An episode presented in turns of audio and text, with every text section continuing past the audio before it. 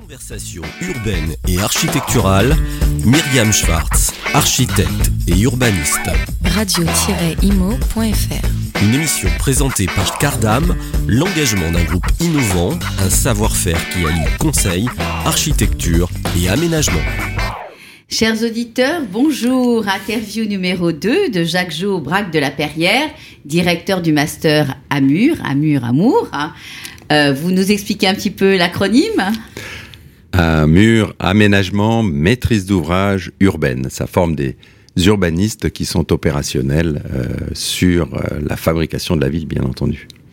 Alors, on a parlé dans la première interview de euh, l'enseignement, hein, le- les urbanistes que vous allez former pour 2050, euh, sur justement le problème de la ville dense, euh, des quartiers de gare et de Paris. Qu'est-ce qui se passe à Paris Même si on n'est pas que parisien, puisque aujourd'hui, je vois que l'école déplie ses ailes de l'autre côté de l'Atlantique.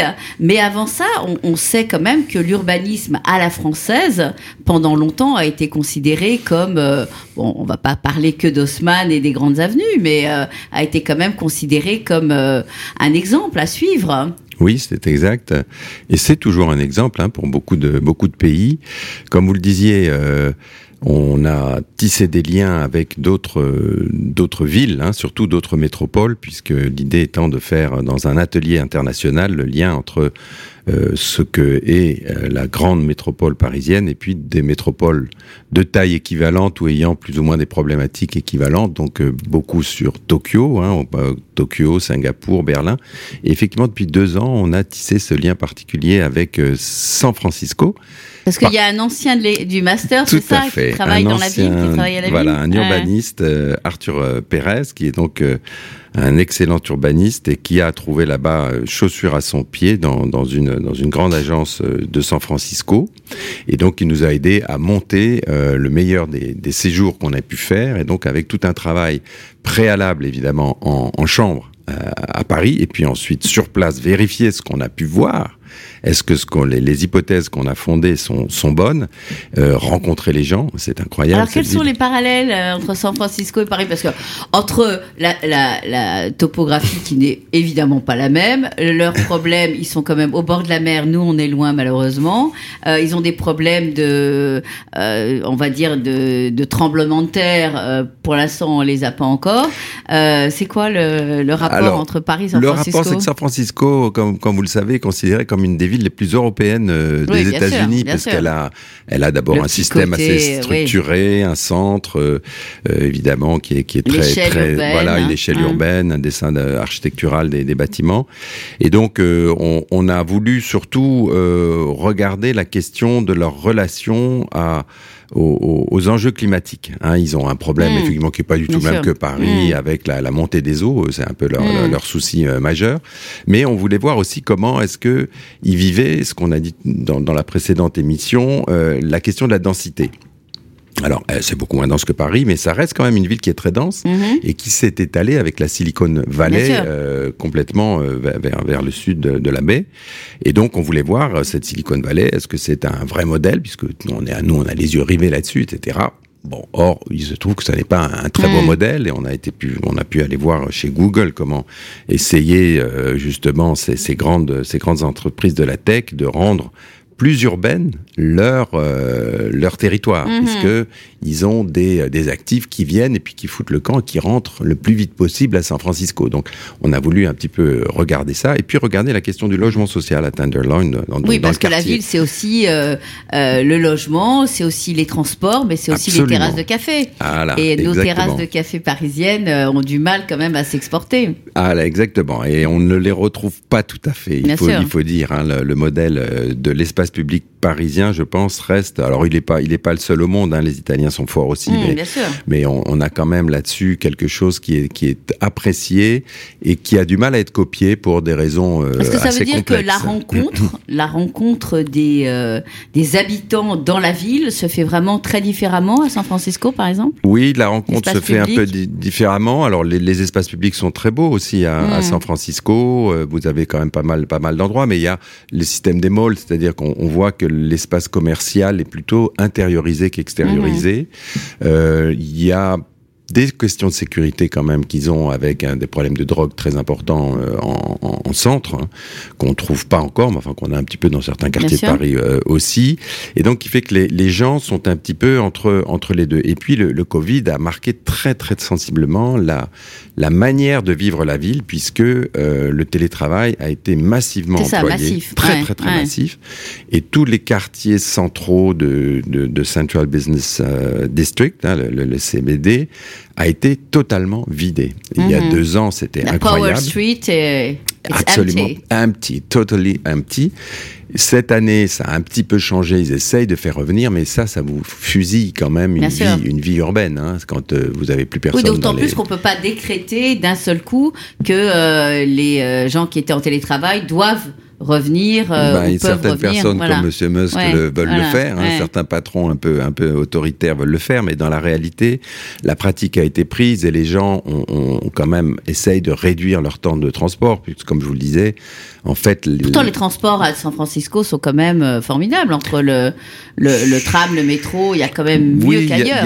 bah, absolument. Il y a Mm. mieux qu'ailleurs, mais ça reste quand même Mm. euh, des, des distances importantes. Et puis il y a, il y a la baie, de l'autre côté de la baie, donc il faut, ça, il faut, il y a- il faut Mm. changer plusieurs fois de, de mode de transport. Donc les gens essayent de réduire ce- cette, euh, cette chose-là. Et pour le moment, je crois qu'on n'a pas trouvé vraiment une ville alternative. Donc il y a quand même des grands quartiers. Nous, on s'est intéressé à Mission, tout, tout le, la, la Mhm. grande, de grands quartiers à, à transformer de façon très, très longue, très profonde, et, et c'est passionnant parce qu'il y a euh, Alors, quel est le savoir-faire français qui s'exporte justement sur un quartier comme euh, Mission? Eh bien, disons que je crois qu'il y a cette approche par l'espace public qui n'est pas en... Alors, D'accord. les, les Américains savent dessiner de- de- des choses parfaitement, mais euh, ce que nous disait donc notre, notre correspondant français, euh, Arthur Pérez, c'est donc qu'il y a un savoir-faire dans la, dans la manière d'appréhender un peu à l'envers, c'est-à-dire de dire finalement je vais structurer par l'espace public et ensuite je vais un peu essayer d'ouvrir mes îlots et de faire en sorte Mhm. qu'il y ait une ville qui soit un peu plus poreuse, Mhm. exactement.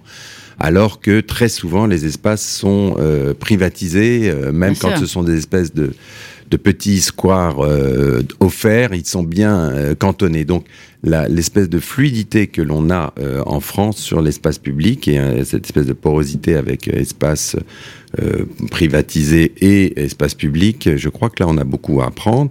Peut-être un souci aussi euh, du détail, l'intégration de euh, de tout le mobilier effectivement dans l'espace public, une approche maintenant sur le, le végétal qui qui se développe. On a un, euh, une qualité, on n'est on pas extraordinaire, extraordinaire, mais on a vraiment, on Enfin est bon, la- apprécié. la- l'esthétique à la française et le savoir-faire à la française restent encore euh, d'actualité. Vous viendrez nous raconter euh, peut-être une, une autre fois vraiment comment comment cette ce savoir-faire français s'exporte. On a quand même en France une une volonté d'avoir une certaine culture urbaine dans les villes. Hein, on a euh, Nantes, on a Rennes, euh, Lyon, euh, où justement ces espaces publics euh, euh, se sont faits au fur et à mesure des années et où il y a cette qualité. Mais comment fait-on culture urbaine dans les collectivités? Puisque vous euh, les, les jeunes étudiants à aller travailler dans les collectivités. Est-ce à dire qu'ils sont porteurs d'une certaine culture qu'on n'aurait plus aujourd'hui dans les collectivités, qu'on a eu et qu'on n'a plus? Oui, car euh, je crois que l'aspiration des jeunes gens est de vouloir changer très souvent. Or, euh, vous parliez de Paris. Ah oui, je- la- une culture urbaine se met en place euh, Sur le long correctement terme. sur Mm. le long terme. Et donc, il faut des gens qui aient la sagesse de vouloir rester, de vouloir apprendre, de vouloir aller voir l'inter euh, culturalité, si je puis dire, c'est-à-dire aller voir les autres villes. Nous, on le faisait beaucoup. J'ai travaillé à la RATP au moment du lancement des, des- des- grands programmes de tramway sur l'espace public, et on passait notre temps, si je puis Mm. dire, à aller rencontrer les autres villes qui avaient des trams pour discuter, échanger, et créer et voir ce qui marche, ce qui marche pas, et donc petit à petit eh, être capable de capitaliser dans des documents euh, justement une doctrine. Et je crois qu'il faut que ce soit des petites collectivités ou des grandes, euh, se forger une doctrine et être capable ensuite de la porter, de la partager avec les élus, parce qu'il y a aussi, bien entendu, la décision est prise par les élus, et de la partager évidemment avec tous les citoyens. Donc il y a là un, Alors, un- le mot un doctrine très beau travail. pour les révolutionnaires que nous sommes euh, est quand même euh, compliqué à admettre. Comment fait-on euh, d'une doctrine une bonne doctrine, une doctrine ouverte, euh, intégrative euh, et ouverte d'esprit. Je pense que déjà, on, la formule clairement pour que tout le monde puisse, euh, en tout cas, la, la discuter. Et ensuite, on, on l'offre à la discussion parce qu'effectivement, on le voit à Paris avec Madame Hidalgo en ce moment, les, les propositions qui sont faites sont extrêmement polémiques. Peut-être ne sont-elles pas assez discutées avant parce que dans le fond, très souvent, il y a des prises de position a priori alors qu'il y a un certain nombre de choses qui peuvent être partagées. Et puis ensuite, il faut qu'il y ait des gens qui l'appliquent d'une façon qui soit raisonnable et qui soit à la fois Subtil. subtil, exactement, qui sache appliquer, qui sache ajuster, parce que toute doctrine n'est pas euh, applicable. On connaît la ville, la ville est tellement complexe qu'on peut pas euh, avoir une seule méthode pour euh, pour l'ensemble. Donc il faut des gens qui aient, je dirais, les épaules, qui aient euh, la sensibilité pour pouvoir justement petit à petit rendre cette doctrine à la fois lisible, mais aussi souple pour se, se fondre avec euh, chacun des, projets. Oui, et, pourtant, on a bien euh, vu, surtout sur, dans l'espace euh, francilien, euh, lors des dernières élections, euh, que l'urbanisme, le logement était un enjeu, euh, la densité, hein, euh, on en parlait, était un enjeu politique extrêmement important. Et puis, pourtant, toutes les élections, dès qu'il y a un changement, il n'y a pas cette politique du long terme. Donc, comment fait-on pour cultiver, pour apporter la culture urbaine aux élus, quels qu'ils soient, sur un court terme, sur un long terme, et avoir cette euh, idée de porter la ville pour les habitants pendant euh, un certain temps. C'est une très très vaste question, ça vaudrait, ça Une autre vaudrait émission. faire une émission à elle seule.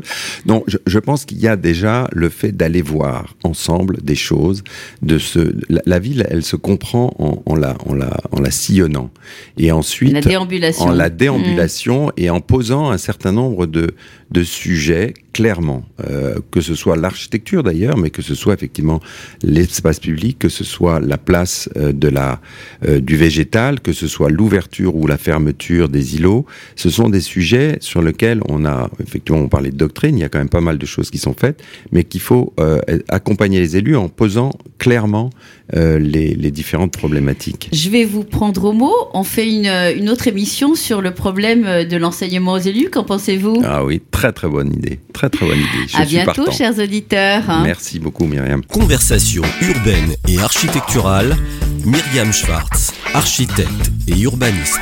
radio-imo.fr Une émission présentée par Cardam, l'engagement d'un groupe innovant, un savoir-faire qui allie conseil, architecture et aménagement.